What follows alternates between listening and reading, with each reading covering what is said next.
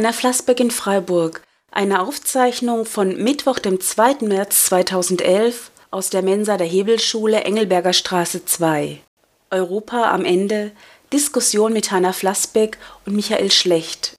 Geht Griechenland pleite? Was ist mit Irland, Portugal und Spanien? Sollen Krisenländer aus der Eurozone austreten? Zahlen wir nicht mittlerweile zu viel Geld an Europa? Das sind die gängigen Themen, die in den Medien debattiert werden. Manchmal auch mit nationalchauvinistischen Einschlägen. Dabei geraten die tieferen Gründe für die europäische Wirtschaftskrise aus dem Blick. Vor allem wird hierzulande von Regierung und auch weitestgehend von den Medien die Frage ausgeblendet, welchen Anteil die deutsche Wirtschaftspolitik an der europäischen Krise hat. Gegenwärtig geht es um die europäische Wirtschaftsregierung.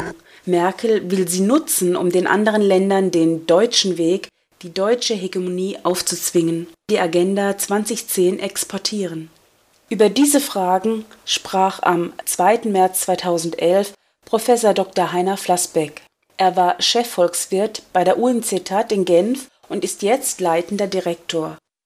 In den 1990er Jahren war Heiner Flassbeck Abteilungsleiter für Konjunkturforschung beim DIW in Berlin. Heiner Flassbeck war Staatssekretär beim Finanzminister Oskar Lafontaine. Beide hatten 1999 versucht, Regeln für die internationalen Wirtschaftsbeziehungen, insbesondere für die Regulierung der Wechselkurse durchzusetzen. Dies trug Lafontaine den Titel Gefährlichster Mann in Europa ein.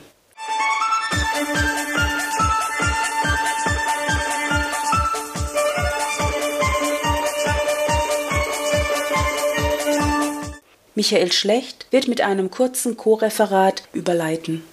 In der aktuellen Situation, jetzt nach diesem großen Krise im Jahre 2009, gibt es jetzt einen Aufschwung, über den überall verlautbart wird, dass man sich darüber freuen muss. Und wenn man dann auf der anderen Seite unterwegs ist, ich bin auch ein alter Gewerkschafter, ich bin nach wie vor sehr viel auch in Betrieben unterwegs und wenn ich die Leute frage, was kommt denn bei dir eigentlich an Aufschwung an? Dann kann ich relativ wenig Resonanz hören und in der Tat ist es doch so, ist ein Aufschwung, der vor allen Dingen zugunsten der Profite stattfindet und in der breiten Masse der Bevölkerung ist momentan nicht viel festzustellen.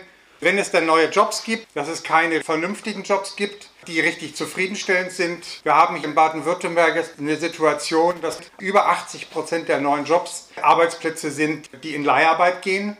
Und es gibt auch viele Arbeitsplätze, wo heute eingestellt wird, die in die Befristung dann hineingehen. Selbst beim Daimler in Untertürkheim, wo ungefähr 8.000 oder 9.000 Menschen arbeiten, dass jetzt nach der Krise es dort 700 bis 800 zusätzliche Arbeitsplätze gibt, aber alles nur Leiharbeiter, die eben eine vollkommen ungesicherte Perspektive haben. Man könnte nochmal umfassend formulieren, es geht darum, die gesamte Agenda 2010 rückabzuwickeln. Einer Flassbeck ist auch schon sehr lange in dieser ganzen Thematik drin, weil er war in den 90er Jahren Chef der Konjunkturabteilung beim Deutschen Institut für Wirtschaftspolitik. Das waren noch damals die Zeiten, wo dies sicherlich eins der fortschrittlicheren Wirtschaftsinstitute in Deutschland war. Und er ist dann nach 1998 Staatssekretär im Finanzministerium bei Oskar Lafontaine gewesen und war damals auch mit einer der Ideengeber dafür, dass von Deutschland ausgehend versucht wurde, zu dem damaligen Zeitpunkt Schwerpunkt Regulierungsvorstellungen in die internationale Debatte einzubringen. Für heute hier das Thema, wie dann die Eurokrise, die Europakrise bewältigt werden kann.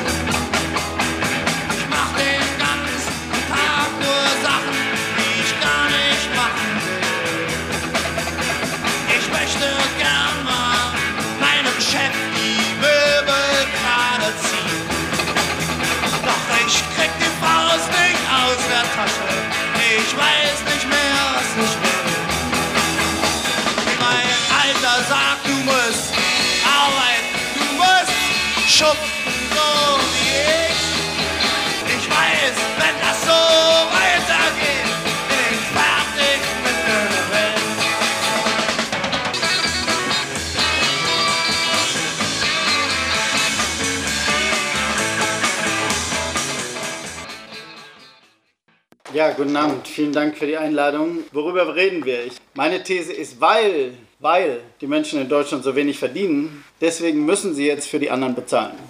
Warum ist das so? Das klingt ja erstmal ein bisschen komisch. geht heute Abend nicht um ideologische Fragen, sondern rein um logische Fragen. Wir werden sehen, am Ende kommt man ganz schön weit mit der Beantwortung der logischen Fragen und dann kann man daraus politische Schlussfolgerungen ziehen. Frau Merkel hat gesagt, der Grund für die Krise ist, dass sich nicht alle wie die schwäbische Hausfrau verhalten haben.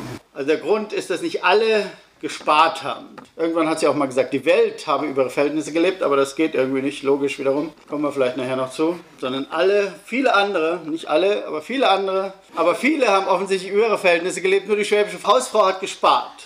Das heißt, man hat bestimmte Menge an Einkommen und man gibt weniger aus, als man hat. Das nennt man Sparen und das ist auch gleichzeitig unter den Verhältnissen leben, denn man hätte ja können mehr ausgeben. Auf der Welt kann es keine Schulden geben, wenn es kein Sparen gibt. Das Verhältnis von Sparen zu Schulden nennt man das Netto-Geldvermögen dieser Welt und das ist immer ganz genau gleich Null. Weil die Welt immer nur das verbrauchen kann, sozusagen, was sie produziert, nicht mehr und nicht weniger. Aber das muss sie auch verbrauchen. Wenn sie versucht, das nicht zu verbrauchen, dann wird es ganz schwierig. Also die Welt kann nicht sparen. Aber Deutschland hat gespart. Deutschland hat unter seinen Verhältnissen gelebt. Und nun muss man ja fragen, wenn der eine unter seinen Verhältnissen lebt, wie kommt es dann, dass der andere über seinen Verhältnissen lebt? Oder vielleicht hat das über den Verhältnissen leben ja damit zu tun, dass der eine unter seinen Verhältnissen lebt. Wenn der eine nun mit Gewalt spart, wir können das auch ein bisschen aufspalten noch und mal fragen, wer spart denn in Deutschland? Da gibt es drei große Gruppen. Es gibt die privaten Haushalte, es gibt die Unternehmen, es gibt den Staat und es gibt noch eine vierte Gruppe, die nicht zum Inland gehört, auch das ist Ausland. Wie geht das jetzt also mit dem unter die Verhältnisse leben? Etwa 10% von ihrem Einkommen, das ist die deutsche Sparquote, werden jeden Monat gespart. Das tragen die Leute zur Bank. Was passiert dort mit dem Geld, das auf der Bank liegt? Und offensichtlich muss die Bank ja irgendwas damit machen, denn die Bank verdient kein Geld. Die Bank kann davon keine Zinsen bezahlen, jedenfalls in der Regel. Es gibt ja heute Banken, die verdienen 25% Eigenkapitalrendite, kommen wir nachher noch drauf. Die Bank an sich investiert ja kein Geld. Die Bank muss einen finden, der dieses Geld nimmt, das die Sparer auf ihr Konto tragen und der es investiert und daraus eine Rendite sich ergibt. Und aus dieser Rendite kann die Bank dann den Zins bezahlen und noch eine kleine, feine Gewinnmarge für sich selbst. Also die privaten Haushalte tragen 10% ihres Einkommens jeden Monat zur Bank. Das muss man sich vorstellen. Das heißt, sie kriegen von den Unternehmen und dem Staat und allen Arbeitgebern, kriegen sie 100, 100.000 Euro, 100 Millionen Euro. Aber immer nur 90 Euro fließen zurück an die Unternehmen oder an den Staat. Das heißt, sie machen jeden Monat 10% von dem, was sie ausgezahlt haben, verlieren sie, wenn sonst nichts passiert. Wenn nicht jemand das Geld von der Bank nimmt und wieder ausgibt. Also die privaten Haushalte sparen, tragen ihr Geld zur Bank und hoffen, dass es irgendjemand ausgibt. Aber wer, wer gibt es denn aus? Wer nimmt denn Schulden auf? Nun, normalerweise würde man sagen, ja, die Unternehmen vielleicht, die investieren ja vielleicht und machen Schulden und investieren und machen dann daraus eine vernünftige Rendite, aus der man den Zins für die Sparer bezahlen kann. Nur das, meine Damen und Herren, das vergangene Zeiten. Tempi passati. In Deutschland machen die Unternehmen per Saldo im Moment keine Schulden, sondern sie sparen. Die Unternehmen sparen. Haben wir ja so gewollt, oder? Haben wir doch den Unternehmen die Steuern so schön gesenkt, haben wir die Vermögensteuer abgeschafft, haben wir die Löhne nicht mehr erhöht über 15 Jahre. All sowas, also geht es unseren Unternehmen doch gut. Die haben die Taschen voller Geld und sparen. Statt zu investieren, tragen sie also ein bisschen von ihrem Geld jedenfalls sogar zu Herrn Ackermann und sagen, machen wir mal schönes Investment auf dieser Welt. Nicht investieren, sondern Investment, das ist ein feiner Unterschied. Investment hat nämlich in der Regel nichts mit Investieren zu tun. Nun haben wir eine einfache Regel beschlossen, in die Verfassung geschrieben. Der Deutsche Bundestag hat beschlossen, die Zweidrittel Mehrheit, dass der Staat auch keine Schulden mehr machen soll. Also auch der Staat macht keine Schulden mehr in Deutschland. Der Staat macht keine Schulden, die Unternehmen sparen, die Haushalte sparen. Ja, da haben wir ein kleines Problem irgendwo.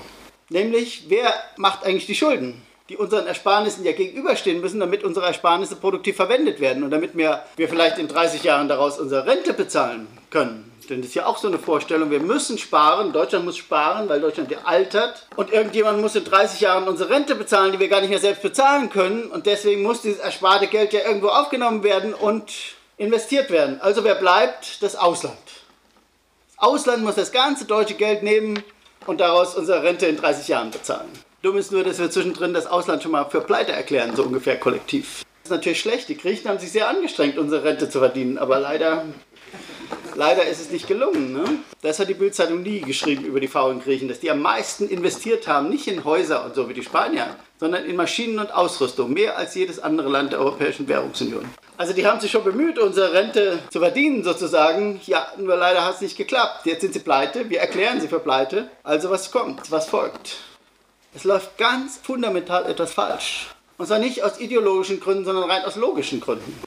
Denn diese Gleichung geht nicht auf, die Rechnung geht nicht auf. Ich kann nicht in diesem Land alle Gruppen zum Sparen drängen, den Unternehmen so viel Gewinne geben, dass sie auch sparen. dass sie nicht investieren. Unternehmen investieren komischerweise nicht, wenn sie Taschen voll Geld haben, sondern sie investieren dann, wenn sie kein Geld in der Tasche haben, aber sich Gewinne erhoffen für in zehn Jahren. Dann investieren sie komischerweise. Nicht, wenn man ihnen die Taschen voll Geld stopft, investieren sie gar nicht. Warum sollen sie investieren? Sie haben ja Geld genug.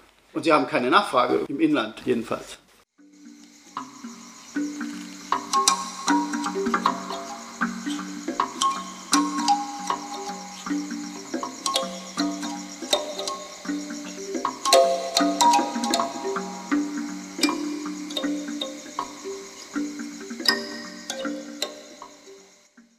Also wir haben allen gesagt, alle müssen sparen. Alle müssen unter ihren Verhältnissen leben. Und daraus ergibt sich zwingend, dass wir jetzt das Ausland in eine Situation bringen, wo es entweder unsere Ersparnisse aufnimmt, Schulden macht, oder wir den Bach runtergehen. Denn wenn die deutschen Ersparnisse nicht von irgendjemand aufgenommen werden, irgendjemand gibt Geld aus, zunächst mal egal, was er damit macht, aber gibt das Geld wieder aus, dann können auch die deutschen Unternehmen nicht überleben. Nur haben wir leider keine Kontrolle darüber, was das Ausland mit unserem Geld macht. Wenn also die Amerikaner mit dem schönen Geld, was wir dahin transferiert haben, um unsere Rente in 30 Jahren zu bezahlen, nur Porsche und Mercedes gekauft haben, ist das zwar im Moment schön, aber daraus kann man in 30 Jahren keine Rente bezahlen, denn die werfen keine Rendite ab, dummerweise. Und wenn andere Länder, außer den Griechen natürlich, doll konsumiert haben mit dem Geld, das wir ihnen gegeben haben, ne, wir haben ja keine Kontrolle darüber, haben wir nicht gesagt, du darfst das Geld nur von unserer Bank nehmen, wenn du das schön investierst und eine hohe Rendite erzielst. Oder wenn andere Gruppen in den USA oder sonst wo mit dem Geld Casino gespielt haben, wer zahlt dann unsere Rente in 30 Jahren? Und wir haben es sogar noch toller getrieben. Wir haben nämlich diese Länder nicht einfach nur dadurch, dass wir sparen, in die Bredouille gebracht, sondern wir haben ihnen auch noch sozusagen einen massiven wirtschaftlichen Anreiz gegeben, dass sie unsere Güter kaufen, unsere schönen Mercedes und Porsches kaufen und nicht ihre eigenen. Wir haben zu unserem Sparwillen, unserer Sparneigung, der großen deutschen Sparneigung, dazu auch noch unsere Löhne nicht mehr erhöht. Weil wir mit Ende der 90er Jahre schon unter Kohl fest davon überzeugt waren, jetzt kommt die Globalisierung, die gefährliche Globalisierung, die die deutschen Arbeitsplätze kaputt macht und dafür müssen wir jetzt den Gürtel enger schnallen. Wir müssen jetzt unsere Preise senken, unsere Kosten senken, damit die anderen endlich mal mehr von unseren Produkten kaufen. Deutschland hat massiv den Gürtel enger geschnallt und hat dadurch natürlich seine eigene Kostensituation erheblich verbessert. Wenn ich aber meine eigene Kostensituation deutlich verbessere und meine Preise senke im Verhältnis zu meinen Nachbarn, dann zwinge ich sozusagen meinen Nachbarn dazu, über seine Verhältnisse zu leben, weil er das zunächst gar nicht merkt. Er kauft nämlich meine Produkte, die ja günstiger sind als seine eigenen, und ich gebe ihm großzügig Kredit, weil ich ja meine Rentenersparnisse loswerden will. Und dann kauft er meine Produkte und nach zehn Jahren plötzlich merkt man, oh, irgendwas ist fundamental schiefgegangen. Der kann nämlich meine Produkte nicht mehr kaufen. Warum? Weil er inzwischen selbst fast nichts mehr verkaufen kann. Weil ich fast alles verkaufe und er nichts mehr. Und dann gibt es ein Problem. Wenn ich inzwischen dann so überlegen bin, ich spare und ich bin besser auf allen Märkten, weil ich ja auch hocheffizient bin, wie man in Deutschland glaubt, weil ich meinen Arbeitnehmern beigebracht habe, dass sie von nun an keine Lohnerhöhung mehr kriegen dürfen über die nächsten 20, 30 Jahre wegen der Globalisierung. Deswegen bin ich inzwischen so gut gegenüber dem Rest der Welt, ja, dass der Rest der Welt zehn Jahre lang meine Produkte gekauft hat, jetzt aber feststellt, oh, ich kann die Produkte nicht mehr kaufen, weil ich die nächsten zehn Jahre noch viel weniger verdienen werde, weil die Deutschen ja schon alles Geld verdienen. Und wiederum geht die Rechnung überhaupt nicht auf. Wiederum ist es eine absurde Vorstellung, man könne durch eigenes Gürtel enger schnallen andere Länder sozusagen wirtschaftlich besiegen und die könnten dann noch die eigenen Produkte kaufen. Das funktioniert nicht. Das ist Vorstellung so absurd, aber sie wurde in Deutschland 30 Jahre lang gepredigt. 30 Jahre lang haben wir Standortwettbewerb in Deutschland gepredigt. Herr Henkel war der große Prediger Deutschlands für den Standortwettbewerb und hat unglaublichen Schaden angerichtet damit. Aber er wird ja immer noch durch alle Talkshows in Deutschland gereicht als der große Ökonomieguru. Herr Henkel hat nämlich den einfachen Wettbewerb zwischen Unternehmen auf Länder übertragen. Er hat gesagt, wir müssen Wettbewerb zwischen Nationen haben, so wie Unternehmen miteinander im Wettbewerb stehen. Und bei Unternehmen mag das ja auch funktionieren. Wenn ein Unternehmen beim anderen verschuldet ist, na gut, dann muss das verschuldete Unternehmen dafür sorgen, dass es andere Märkte erobert oder dass es neue Kunden findet. Das interessiert das gläubige Unternehmen in der Regel nicht. Bei Nationen ist das vollkommen anders. Wenn eine Nation die andere in die Bredouille bringt, indem sie mit ihm im Wettbewerb siegt sozusagen, dann verliert sie plötzlich ihre Käufer weil es ja auf der ganzen Welt nicht so viele Nationen gibt. Und wenn eine große Nation, wenn die größte Handelsnation dieser Welt ihre wichtigsten Nachbarn alle besiegt, wirtschaftlich sozusagen, ja, dann besiegt sie ihre Kunden. Wir haben Standortwettbewerb gegen unsere Kunden geführt. Und dieses kann natürlich niemals gut gehen, weil irgendwann kommt der Punkt, wo unsere Kunden unsere Produkte nicht mehr kaufen können, wo sie Verschuldungsgrenzen erreicht haben. Und wir selbst sind ja diejenigen, die sie tagtäglich auf Butterbrot schmieren und sagen, ihr seid verschuldet, ihr seid überschuldet, ihr müsst jetzt eure Verhältnisse umkehren, ihr müsst jetzt endlich mal unter euren Verhältnissen leben, nicht über euren Verhältnissen leben. Und dann wird alles gut. Frau Merkel hat es jetzt so gesagt. Sie hat gesagt, jetzt machen sie alle wie Deutschland. Der Wettbewerbspakt für Europa, sechs Punkte, heißt, alle machen das gleiche wie Deutschland. Wir schnallen alle unseren Gürtel enger, alle zusammen und dann wird alles gut. Nur dann stellt sich auch die Frage, ja, wer ist dann derjenige, der seinen Gürtel weiterschnallt? Die Amerikaner haben auch gerade beschlossen, dass sie ihre Exporte erhöhen wollen, dass sie sich nicht mehr verschulden wollen. Die Amerikaner haben sich am meisten in dieser Welt in den letzten 20 Jahren verschuldet. Die wollen sich auch nicht mehr verschulden. Die Chinesen verschulden sich sowieso nie, die sind genau wie die Deutschen, die Japaner auch. So, wer soll sich eigentlich verschulden auf dieser Welt, wenn jetzt alle so wie Deutschland machen? Ganz Europa macht wie Deutschland. Wer verschuldet sich denn dann? Der Mond oder der Mars oder die Venus? Man muss diese Frage beantworten.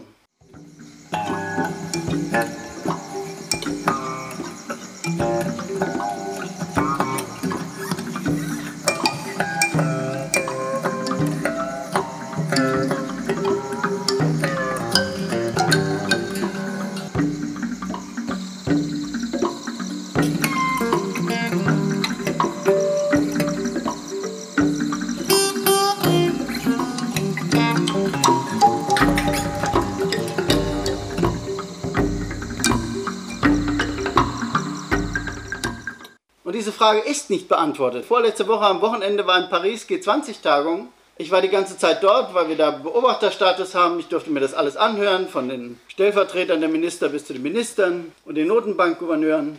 Und niemand hat diese einfache Frage gestellt. Ja, wer verschuldet sich auf dieser Welt?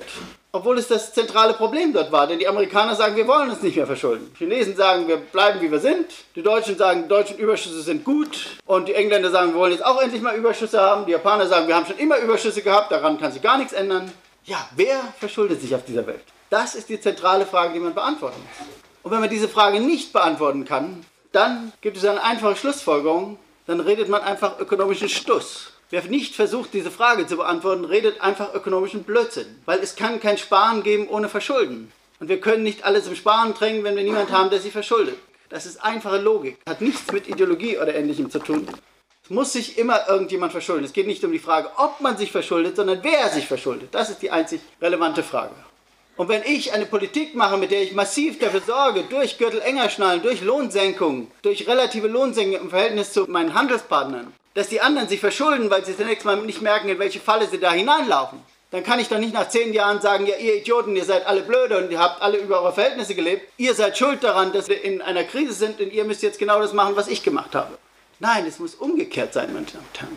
Richtige Politik ist umgekehrt. Und das heißt, richtige Politik läuft darauf hinaus, dass man von nun an, dass man sagen müsste, ja, wenn die anderen, die alle jetzt hoch verschuldet sind, ihre Schulden zurückzahlen sollen, und das wollen wir offensichtlich, sollen ihre Schulden zurückzahlen gefälligst und unsere Rente in 30 Jahren finanzieren, dann gibt es nur eine einzige logische Folgerung daraus, dass sie dann Überschüsse machen müssen. Sie müssen dann insgesamt Überschüsse machen im Außenhandel, in ihrer Leistungsbilanz. Sie müssen dann mehr exportieren als importieren, denn sonst können sie niemals ihre Überschüsse zurückbezahlen. Wer mehr importiert als exportiert, macht immer mehr Schulden. Nur wer mehr exportiert als importiert, kann seine Schulden zurückbezahlen. Nur was heißt das, wenn alle anderen mehr exportieren als importieren? Wer importiert denn dann mehr, als er exportiert, wenn es nicht Deutschland ist? Ja, es kann nicht sein, dass derjenige, der die ganze Zeit Überschüsse gemacht hat, dann auch noch Überschüsse macht, weil wir dann wieder keinen finden, der Defizite macht. Nein, Deutschland muss Defizite machen. Deutschland muss über seine Verhältnisse leben. Und wenn Deutschland das nicht begreift innerhalb der nächsten zwei, drei Jahre, und ich meine das ganz ernst, dann wird diese Europäische Währungsunion zusammenbrechen.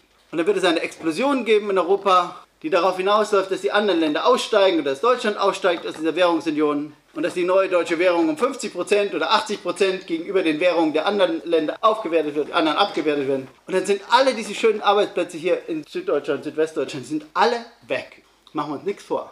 Es gab solche Fälle in der Geschichte und es gibt immer wieder solche Fälle in der Geschichte. Argentinien hat 1992 seinen Wechselkurs fixiert, 1 zu 1 zum US-Dollar und 99,9% der argentinischen Politiker waren fest davon überzeugt, nun fixieren wir diesen Wechselkurs für immer. Fixing for your life hieß es. Fixing forever. Sie haben ihren Wechselkurs für immer gegenüber den Amerikanern fixiert. Das für immer hat genau acht Jahre gedauert.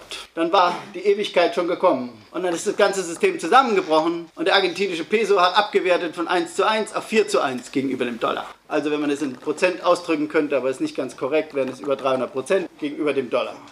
Und dann ging es den Argentiniern wieder gut, weil sie vorher massiv an Wettbewerbsfähigkeit verloren hatten, haben sie durch die Abwertung wieder an Wettbewerbsfähigkeit gewonnen. Wir aber haben Länder in eine Währungsunion hineingedrängt, oder wir sind mit anderen, ich sag's mal vorsichtig, wir sind mit anderen Ländern in eine Währungsunion gegangen. Manche sagen ja, Deutschland war nicht der Dränger, sondern der Gedrängte, können wir nachher diskutieren. Wir sind mit anderen Ländern in eine Währungsunion hineingegangen, bei der das nicht verabredet war, dass der eine dauernd seinen Gürtel enger schneidet. Um das ganz klar zu sagen, es war auch gegen die Verabredung. Es gab nämlich eine Verabredung darüber, wie man seinen Gürtel zu schnallen hat. Und die hieß, die Inflationsrate, das Inflationsziel in Europa soll 2% sein. 2%. Die deutsche Inflationsrate lag aber dauernd unter 2%. Und warum lag sie unter 2%? Weil die deutschen Löhne dauernd unterhalb der Norm, die richtig gewesen wäre, gelegen haben. Richtig wäre nämlich gewesen, dass jedes Land seinen nationalen Produktivitätszuwachs verfrühstückt plus 2% Inflationsrate in den Nominallöhnen. Das würde bedeuten, die Ökonomen sagen, die Lohnstückkosten in Deutschland wären dann um 2% jedes Jahr gestiegen, wie die Inflationsrate. In Deutschland sind diese Lohnstückkosten aber nur um 0,3 oder sowas gestiegen, 0,4 über die gesamte Zeit der Europäischen Währungsunion. In Griechenland sind sie um 2,5 gestiegen, Portugal 2,6, in Spanien 2,8. Ein einziges Land hat sich wirklich an diese Rate gehalten von 2%, das war Frankreich. Nicht Deutschland, Frankreich. 1,9 oder sowas gemacht. So, und wer hat jetzt gegen die Regel verstoßen in der Europäischen Währungsunion, dass man ein Inflationsziel von 2% hat? Derjenige, der 2,5 gemacht hat oder derjenige, der 0,5 gemacht hat? Wenn man es nur so einfach sieht, ist es vollkommen klar, dass Deutschland quantitativ weit mehr gegen die Regel, gegen die gemeinsam verabredete Regel verstoßen hat als andere Länder. Und damit ist es auch völlig klar, aus dieser Logik, sowohl wie aus der anderen Logik der Verschuldung und des Sparens, dass das Land, das massiv gegen die Regeln der Europäischen Währungsunion verstoßen hat, sich ändern muss. In erster Linie sich ändern muss. Die anderen müssen sich ein bisschen ändern, die müssen ein bisschen ihren Gürtel enger schnallen. Aber Deutschland muss massiv seinen Gürtel weiter schnallen, sonst geht es nicht.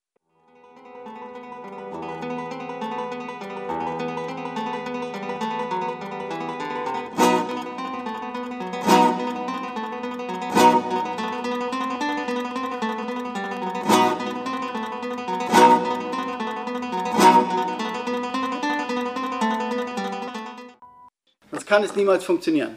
Denn diese ganze Entwicklung, diese Lohnentwicklung, die wir da hatten, die wir uns selbst sozusagen eingeredet haben, man muss sagen, die Gewerkschaften haben es mitgemacht, eine ganze Weile, bis sie gemerkt haben, auf was sie sich eingelassen haben. Diese Lohnentwicklung muss umgedreht werden. Wenn man es vernünftig macht, wird sie über 10, 15 Jahre umgedreht sodass in Deutschland die Löhne über dieser Norm von 2% Lohnstückkosten steigen. Also die Nominallöhne müssen um mehr als 2% über der Produktivität steigen, sodass die Reallöhne mehr als die Produktivität steigen in Deutschland. Und in anderen Ländern muss es ein bisschen weniger sein, wenn man immer noch an dem Inflationsziel von 2% festhält. Das ist aber überhaupt nicht in der Diskussion. Frau Merkel hat sich ja immerhin dazu durchgerungen zu sagen, in Deutschland müssen mal die Löhne steigen. Und sie hat ja sogar Herrn Brüder verpflichtet, das zu sagen. Herrn Hund, den Arbeitgeberpräsidenten, hat Herr Hund gesagt, die Löhne müssen in Deutschland mal steigen. Es geht aber nicht um mal steigen. Es geht nicht darum, ob Ende dieses Jahres, in diesem Jahr steigen Löhne überhaupt nicht, weil die Tarifverträge laufen noch bis zum Ende des Jahres, fast die meisten jedenfalls. Es geht nicht darum, ob im Jahr 2012, da wird aber bestimmt schon wieder was anderes passiert sein, was dazu führt, dass die Löhne gar nicht steigen können, weil dann die Konjunktur schon nicht mehr so doll ist und so weiter. Nein, es müssen über 10, 15 Jahre die deutschen Löhne über der Norm steigen. Deutschland muss seinen Gürtel 15 Jahre weiter schnallen, als es die anderen Länder tun, damit es eine Chance gibt, für diese Eurozone zu überleben. Und nun werden Sie zu Recht sagen, ja, aber das ist doch vollkommen unmöglich. Ja, dann, dann kann das ganze Ding explodieren. Oder wir machen die andere Variante, die es dann noch gibt und die andere Variante heißt, wir müssen diesen Ländern sozusagen unsere Güter schenken. Wenn sie sie nicht mehr kaufen können, weil sie sich nicht mehr leisten können, ja, was machen wir mit unserem Zeug? Wir können die Mercedes hier immer im Kreis rumfahren lassen. Baden-Württemberg ist schon ziemlich voll. Nordrhein-Westfalen ist noch voller. Wenn die immer alle im Kreis fahren, ist nicht so besonders toll. Auch ökologisch nicht besonders wertvoll. Wir müssen es verschenken, weil es anders nicht geht. Das ist übrigens ein Modell, das wir schon mal hatten. Anfang der 90er Jahre. Vergisst man so leicht. Da gab es schon mal eine Währungsunion zwischen Ost- und Westdeutschland. Und da haben wir dieses Modell praktiziert. Da haben wir gesagt, den 18 Millionen Ostdeutschen, ja, wenn die nichts mehr produzieren können, ist nicht so schlimm. Die kriegen halt von uns das Geld. Es läuft aber darauf hinaus, dass wir 80 Milliarden etwa noch in dieser Größenordnung pro Jahr bezahlen, um 18 Millionen Ostdeutsche zu alimentieren. Und jetzt stellen wir uns diese kleine Rechnung mal vor mit 250, 300 Millionen Südeuropäern einschließlich Frankreichs. Mal 10, sagen wir mal 10, 800 Milliarden. Es ist vollkommen undenkbar. Aber es ist die einzige Lösung, wenn wir nicht begreifen, dass unser Wirtschaftsmodell fundamental falsch ist. Dass wir bezahlen auf Dauer und massiv bezahlen, weil wir unser Gürtel so enger geschnallt haben, weil wir keine Löhne erhöht haben, müssen wir auch noch bezahlen, die anderen, wenn wir nicht begreifen, dass wir endlich unser gesamtes Wirtschaftsmodell fundamental ändern müssen. Wenn wir auf unseren Überschüssen beharren, und übrigens der deutsche Aufschwung des vergangenen Jahres ist wieder ein Überschuss, ein Exportüberschussaufschwung. Der deutsche Exportüberschuss ist wieder gestiegen. Es ist nichts von dem, was in der G20 und sonst wo verabredet war, dass Deutschland seinen Überschuss senkt. Der deutsche Überschuss ist ganz klar wieder gestiegen. Und der deutsche Überschuss wird in diesem Jahr noch viel mehr steigen, als er im vergangenen Jahr gestiegen ist. Wir haben nichts daran getan weil wir ja von vornherein gesagt haben, wir haben nichts damit zu tun. Krise ist Krise. Wir haben weder die Finanzkrise noch die Eurokrise. Deutschland hat alles richtig gemacht. Nein, Deutschland hat alles falsch gemacht. Das sieht man daran, dass in Deutschland die Binnennachfrage seit 15 Jahren absolut stagniert. Wenn das nämlich ein vernünftiges Modell gewesen wäre, und das war ja die Idee vieler, auch Gewerkschaftler, auch anderer, am Anfang dieses Modells konnte man ja darüber diskutieren, aber man hätte es nach einer Zeit schnell merken müssen. Die Idee war, dass natürlich das durch Lohnzurückhaltung mehr Beschäftigung generiert wird. Und durch diese Mehrbeschäftigung dann die Nachfrage, auch die Binnennachfrage, so steigt, wie sie gestiegen wäre, wenn die Löhne höher gewesen wären, weil ja die Unternehmer sozusagen nur Kapital durch Arbeit ersetzt hätten. Und wären mehr Beschäftigte da gewesen und dann hätten wir etwas weniger hohe Lohnsteigerungen gehabt und dann wäre die Nachfrage trotzdem gestiegen. Sie ist aber nicht gestiegen. Die deutsche Binnennachfrage ist seit 15 Jahren absolut konstant. Und das ist der Beweis dafür, dass dieses Modell fundamental schiefgegangen ist. Lassen Sie sich auch nichts erzählen, was da in der Öffentlichkeit rausposaunt wird über Konsumrausch oder so. Das ist alles Lüge. Es gibt keinen Konsumrausch, es gibt keine Belebung des Konsums.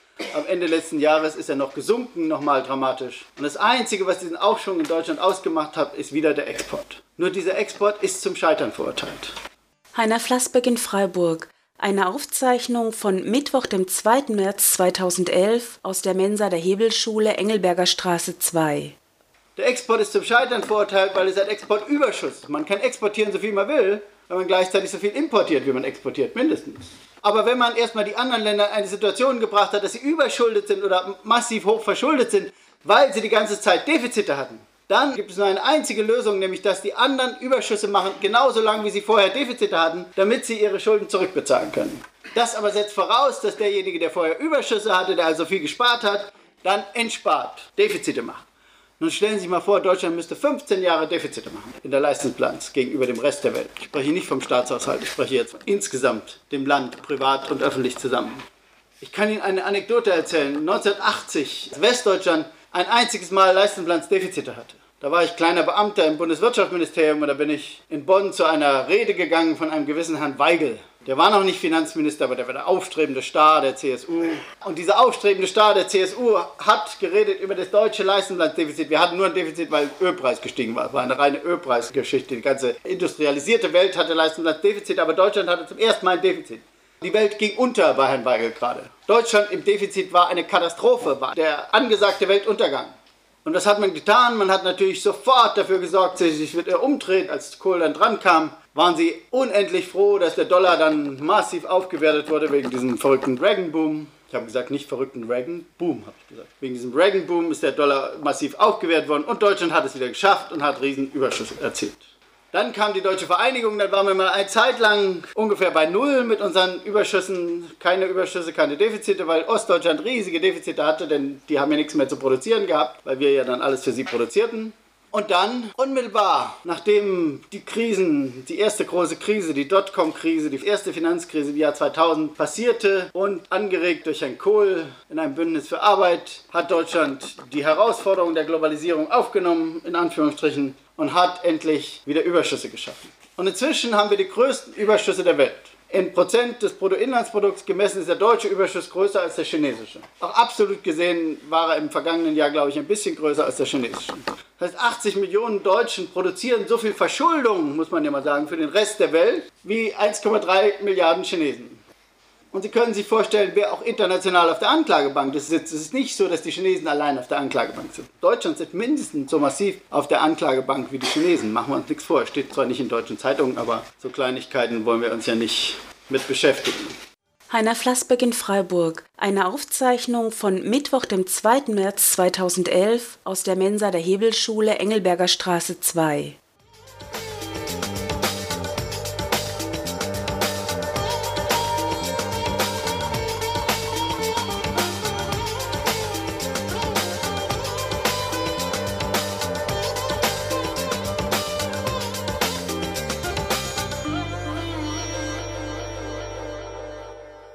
Und wie geht das nun? Wie drehen wir dieses Modell um? Nun, wer muss sich verschulden in Deutschland? Wer muss sich in Zukunft verschulden? Wenn wir den Staat jedenfalls nicht wollen, dass er sich dauernd verschuldet, dann gibt es nur eine einzige Variante, die realistisch ist, nämlich, dass so wie früher zu Zeiten des deutschen Wirtschaftswunders sich die deutschen Unternehmen wieder verschulden. Die deutschen Unternehmen müssen sich verschulden. Denn die privaten Haushalte können wir nicht zwingen, nichts mehr zu sparen. Wenn der Staat nicht dauernd Schulden machen soll, der soll nicht dauernd zusätzliche Schulden machen, sondern immer mal wieder, wenn es notwendig ist, wenn die anderen gar nichts machen. Wenn das Ausland sich nicht mehr verschulden kann, weil wir es für pleite erklärt haben, dann gibt es nur einen einzigen Akteur. Dann müssen die deutschen Unternehmen Schulden machen.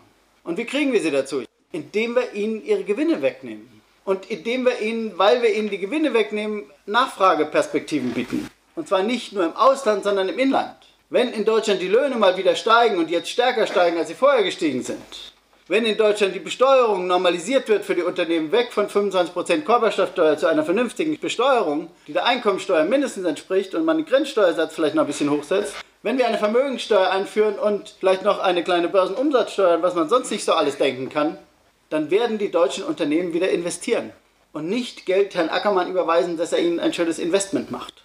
Und dann haben wir wieder eine normale Marktwirtschaft. Dann haben wir die Rückkehr zu einer normalen Marktwirtschaft. Wenn die Unternehmen investieren, weil sie sich Gewinne, wie gesagt, in zehn Jahren erhoffen und weil niemand da ist, der ihnen Gewinne in die Tasche steckt, ohne dass sie investieren müssen, dann haben wir ein normales Modell. Und dann haben wir auch ein global verträgliches Modell. Ob wir dann ein umweltpolitisch verträgliches Modell haben, können wir gleich noch diskutieren. Aber dann haben wir zunächst mal ein wirtschaftlich verträgliches Modell, mit dem Deutschland sich in die internationale Arbeitsteilung einbringen kann, ohne das gesamte System der internationalen Arbeitsteilung zu zerstören.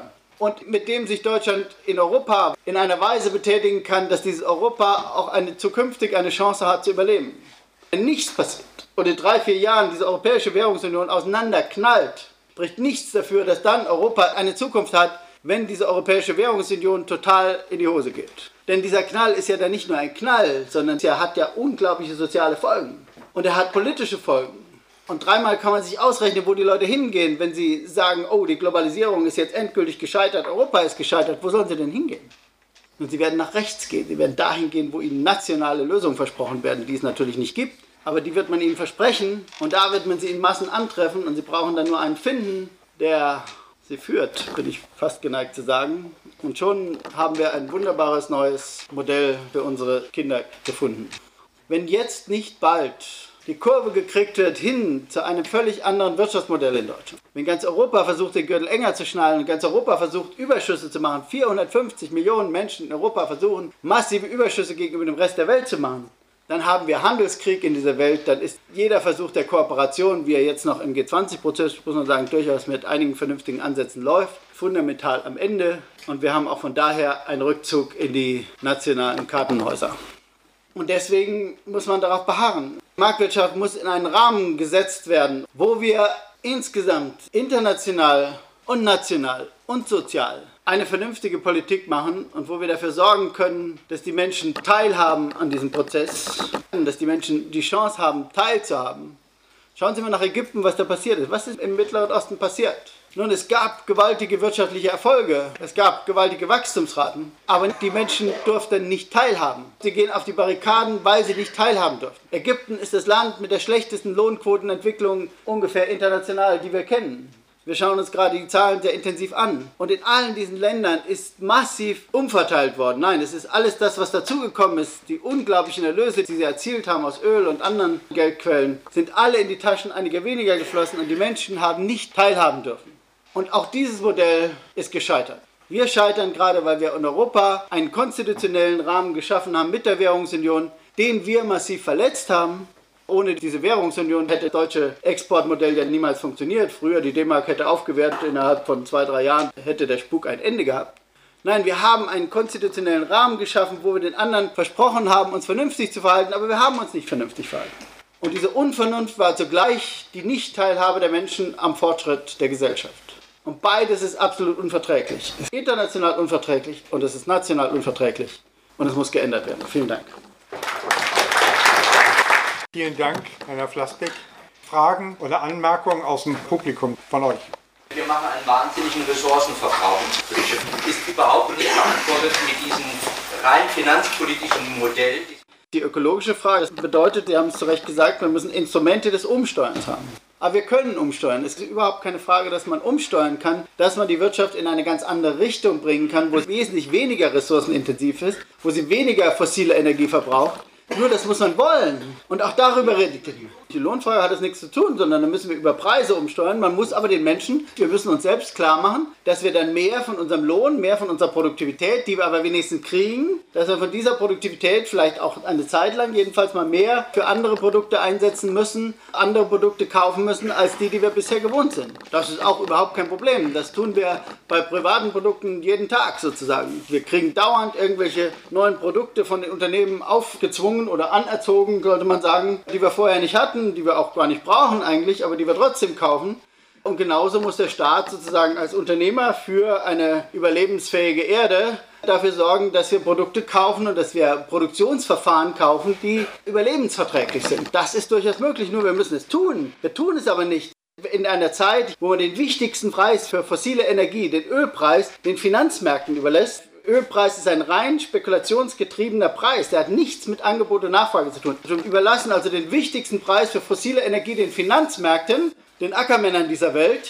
Und wenn der übermorgen einbricht und wieder auf 30 Dollar geht, dann sind unheimlich viele Investitionen in nicht fossile Energieversorgung sind obsolet über Nacht. Ja, und wer ändert da noch was? Wer hat denn das jemals gesagt von unseren verantwortlichen Politikern, dass wir vielleicht hier eingreifen müssen? Diesen Preis muss man vom Markt nehmen. Der darf nicht mehr vom Markt bestimmt werden. Der muss massiv von dem Staat oder der Staatengemeinschaft global bestimmt werden, damit wir ein völlig anderes Wirtschaften kriegen. Das wird aber nur funktionieren, wenn trotzdem die Menschen in der Lage sind, das zu zahlen. Und sie sind nur in der Lage, das zu zahlen, wenn wir ihnen unsere technologische Errungenschaft in Form von höheren Löhnen ausbezahlen. Übrigens ein Buch von mir, wo ich dieses in den Zusammenhang stelle mit anderen Dingen. Das heißt, die Marktwirtschaft des 21. Jahrhunderts, die eine andere Marktwirtschaft sein soll als die alte.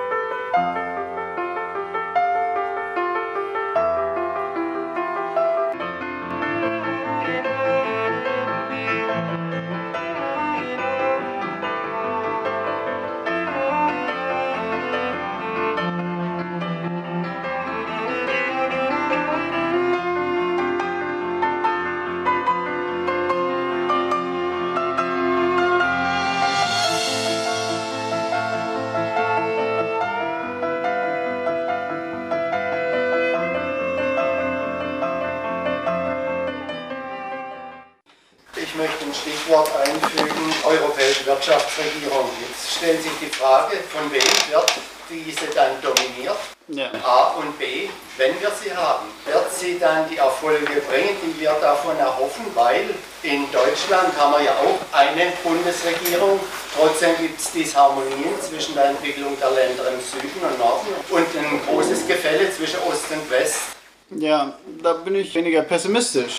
Wenn wir nicht diese massive Auseinanderentwicklung der Löhne im Verhältnis zur nationalen Produktivität gehabt hätten, sehe ich keinen Grund, warum auch nicht die anderen Länder wirtschaftlich hätten vernünftig über die Runden kommen können. Aber wenn es tatsächlich so ist, wie in den südeuropäischen Ländern, dass sie gegenüber dem Rest der Welt oder gegenüber Deutschland, muss man sagen, in zehn Jahren sozusagen ihre Wettbewerbsposition absolut um 20, 30 Prozent verschlechtern, dass also alle ihre Produkte 20, 30 Prozent zu teuer sind im Verhältnis zu Deutschland, dann braucht man über den Rest eigentlich nicht mehr reden. Dann hat man ökonomisch keine Chance. Das ist überhaupt eine international eindeutige Regel. Wir haben vorher schon gesagt, bevor es diese Euro-Krise gab, wann immer ein Land überbewertet ist, also seine Währung zu hoch ist um 20, 30 Prozent, hat es keine Chance mehr zu überleben. Es verliert dauernd Marktanteile und der andere der Sieger sozusagen im Wettbewerb der Nationen gewinnt dauernd Marktanteile und deswegen braucht man eigentlich gar nicht so weit gehen wie eine Wirtschaftsregierung. Gut, Wirtschaftsregierung kann man darüber streiten, was das sein mag, aber zunächst mal muss man diese zentrale Frage doch hinkriegen. Währungsunion heißt, ich habe eine einheitliche Inflationsrate, ich habe einheitliche Preise in einer einheitlichen Währung. Und das Fundamentalste dieser Währungsunion haben wir nicht hingekriegt. Und der Hauptsünder daran ist Deutschland, weil Deutschland massiv gegen diese Regel verstoßen hat, eine Inflationsrate von 2% wenigstens über die Löhne darzustellen. Und deswegen würde ich das erstmal ganz pragmatisch versuchen zu lösen, diese zentrale Frage in einer Währungsunion. Und dann kann man sehen, ob man noch weitere Regelungen braucht. Da bin ich durchaus offen, aber ich bin gar nicht so sicher, dass man die alle braucht. Warum ist das noch nicht durchgedrungen? Warum ist das noch nicht angekommen? Ich denke, Deutschland muss anfangen, mehr als national zu denken, international zu denken. Wenn es in einer Europäischen Union sein will, dann muss es anfangen, nicht nur für sich zu denken, sondern für die anderen Länder. Und das geht anders, als man das im Augenblick tut. Sie haben absolut recht. Es geht darum, nicht nur sich auf das Soziale zurückzuziehen. Wenn Sie sich nur auf das Soziale zurückziehen, dann sind Sie immer in einer unheimlich schwachen Position. Dann kommt immer der berühmte Spruch, aber sozial ist, was Arbeit schafft. Wenn niedrige Löhne Arbeit schaffen, wie kann man dann zum Beispiel dagegen sein?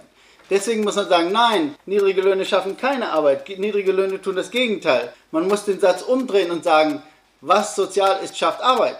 Das ist ein völlig anderer Zugang. Und dann läuft man nicht in diese Falle, dass man sich aus den Wirtschaftsfragen völlig raushält, weil man, ja, da haben wir keine Ahnung von und das überlassen wir den Unternehmern und so.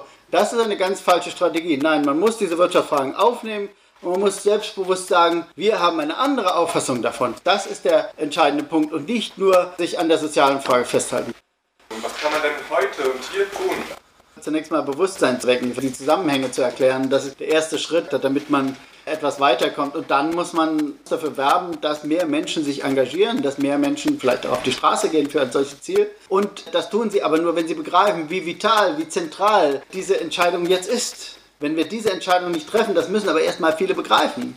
Und das wird ja durch unsere Medien systematisch zurückgehalten. Schauen Sie an, was die Leitmedien in dieser Frage schreiben. Nur den üblichen Quatsch, dass es alles eine Frage von öffentlichen Haushalten ist, dass es selbstverständlich ist, dass die Griechen ihre Schulden runterfahren müssen und auch können, ohne jede Probleme. Ne? Wir hatten große Probleme. Als die Krise war, mussten wir unsere Schulden hochfahren. Die Griechen machen das genau umgekehrt. Das ist überhaupt kein Problem natürlich alles Lüge und das ist alles Manipulation aus unterschiedlichen Gründen. Das, weil in den Wirtschaftsredaktionen konservativ und dem Mainstream folgende Leute aussitzen, die da nach dem Mainstream ausgebildet worden sind. Es ist natürlich auch eine politische Manipulation derer, die versuchen sozusagen ihre Haut zu retten, weil sie sagen, sie haben alles richtig gemacht. Und es kommt noch dazu diese unglaubliche Lobbyarbeit, vor allem der deutschen Exportindustrie. Es ist ja nicht mehr die gesamte deutsche Wirtschaft, die davon profitiert, sondern es sind ja wenige riesige Exportunternehmen, die vor allem davon profitieren. Der gesamte deutsche Binnenmarkt, die Unternehmen, die den Binnenmarkt beliefern, sind ja genauso gekniffen wie die Arbeitnehmer. Und hier muss man versuchen zu mobilisieren. Was kann man anders tun? Man muss versuchen, über Parteien, man muss versuchen, über Nichtregierungsorganisationen und andere Wege zu mobilisieren, damit man genügend Resonanz am Ende hat und vielleicht dann politisch auch etwas verändern kann.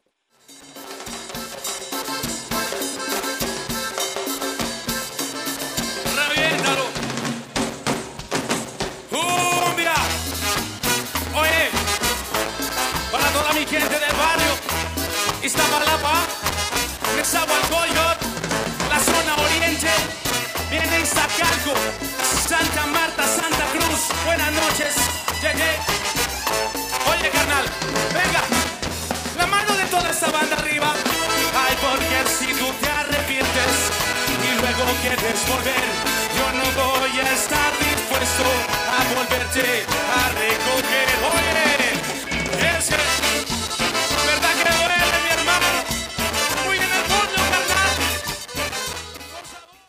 Finanzieren und abschaffen kann. Und dieses nationale, wir müssen für andere zahlen und diese ganzen Geschichten, während eine Reihe von anderen Ländern das völlig anders sehen und das hier aber nicht zitiert wird. Ja, es ist in der Tat unglaublich, dass es gelingt. Das zeigt aber, dass wir eine Medienvereinnahmung durch die Politik haben oder die Medien sich selbst vereinnehmen in bestimmten Fragen, gerade die Wirtschaftsredaktionen, dass sie jedes kritische Denken abschalten.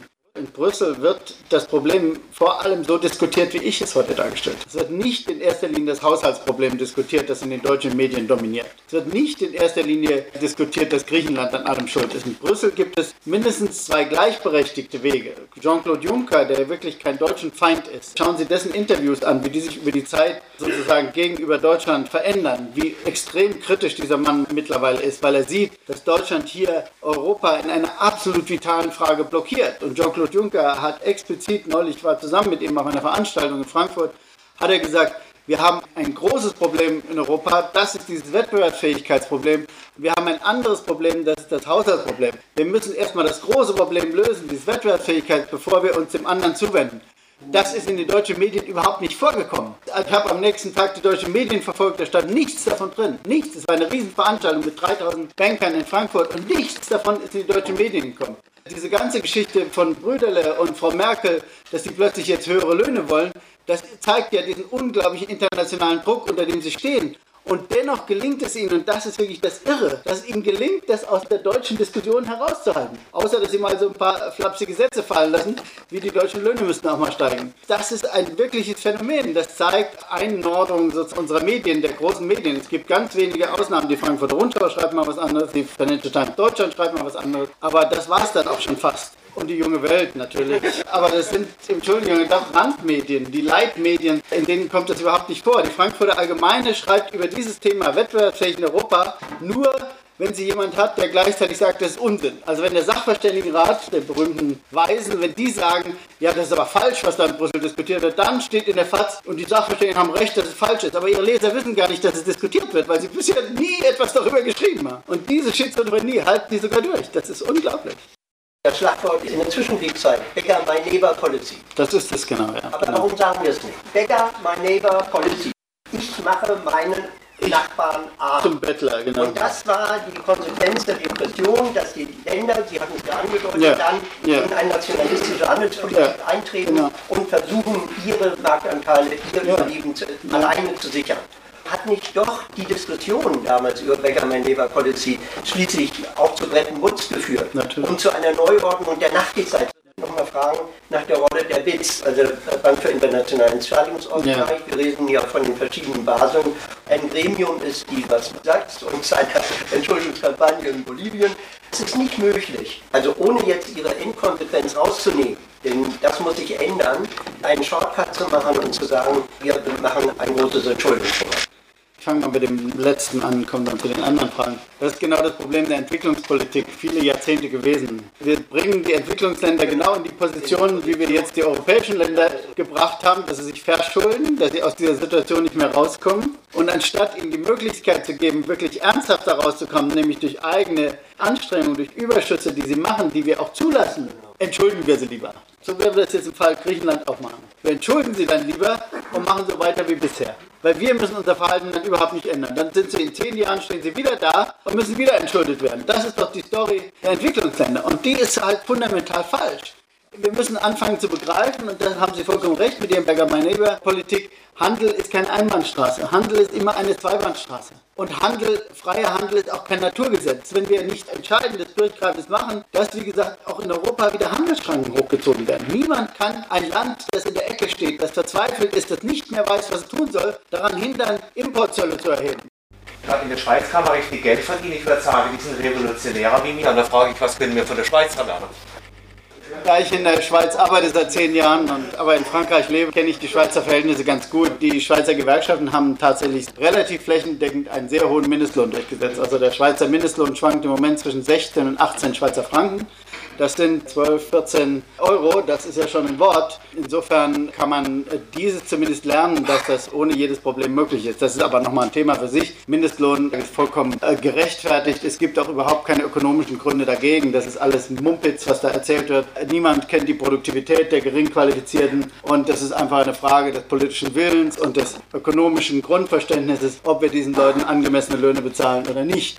Und es hat nichts damit zu tun, dass dann 500.000 Arbeitslose irgendwo entstehen oder 5 Millionen. Das ist alles Quatsch. Also das rechnet Herr Sinn aus, aber das müssen Sie einfach beiseite schieben. Das ist einfach keine ernsthafte Auseinandersetzung mit der Frage. Ernsthaft auseinandersetzen muss man sich mit dieser Frage. Man muss sich aber auch mit der Frage wieder auseinandersetzen, wie wir unsere Gewerkschaftsbewegung wieder reanimieren sodass sie in der Lage ist, diese Position durchzusetzen, die wir eigentlich brauchen. Denn die ist ja massiv beschädigt worden, sie ist massiv geschwächt worden in den letzten Jahren. Wir brauchen zum Beispiel eindeutig für eine funktionierende Marktwirtschaft, aber verstehen Sie, ich rede immer immanent von einem funktionierenden Marktsystem, brauchen wir einen Flächentarifvertrag.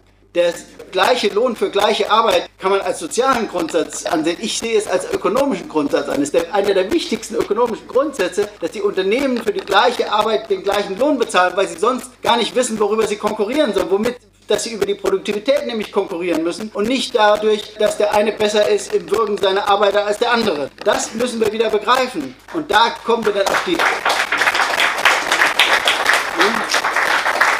Man muss auch mal versuchen, von dieser Seite die Dinge anzugehen. Wenn ich immer nur ans Soziale plädiere, das tropft von ganz vielen ab, weil sie sagen, ja, der hat ja keine Ahnung von Wirtschaft und der versteht ja nicht, wie Marktwirtschaft geht. Marktwirtschaft ist doch Wettbewerb. Nee, Marktwirtschaft ist nicht einfach Wettbewerb. Marktwirtschaft ist Produktivitätswettbewerb, wenn es richtig geht. Aber nicht Lohnwettbewerb, nicht der Wettbewerb, wer kann seine Arbeiter besser würgen und wer kriegt die Löhne besser runter. Das ist nicht Wettbewerb. Es ist auch kein Wettbewerb, wenn ich meine Steuern stärker senke als mein Nachbarland. Hat auch mit Produktivitätswettbewerb nichts zu tun. Und wir begreifen, aber gerade in Freiburg muss ich das sagen, und ich werde morgen hierher nochmal eine Vorlesung halten, es sind hoffentlich einige orthodoxe Ökonomen an der Universität, ich werde es noch deutlicher sagen, wir müssen die Banken zerschlagen. Das ist jetzt kein marxistischer Vorschlag, sondern ein Obama-Vorschlag.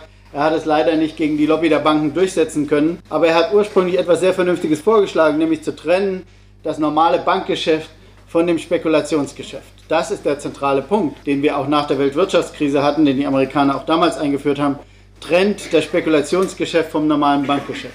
Bankgeschäft ist dort spekulativ, wo diese Leute mit Rohstoffen, mit Nahrungsmitteln, mit Währungen, mit Aktien massiv Casino spielen. Und zwar mit geliehenem Geld. Sie haben ja alle mit geliehenem Geld Casino gespielt. Müssen wir dadurch unterbinden, dass wir diesen Leuten erstmal, dass sie sich nicht mehr Banken nennen dürfen und dass die richtigen Banken, diejenigen, die vom Staat nämlich unterstützt werden, dass die diesen Leuten keine Kredite mehr geben dürfen.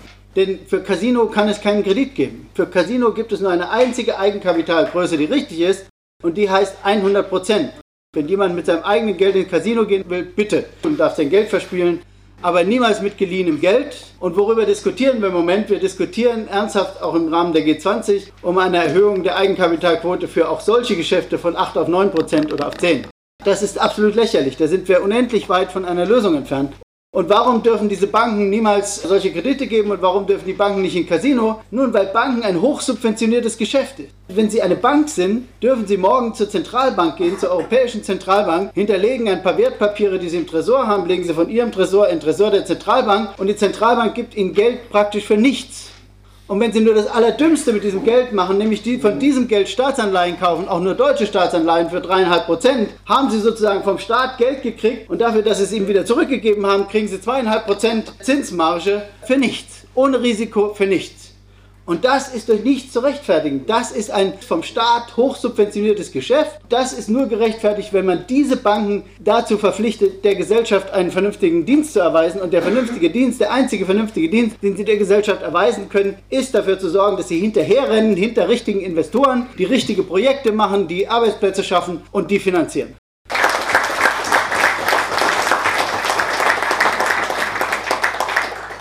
Heiner Flassbeck in Freiburg. Eine Aufzeichnung von Mittwoch, dem 2. März 2011 aus der Mensa der Hebelschule Engelberger Straße 2.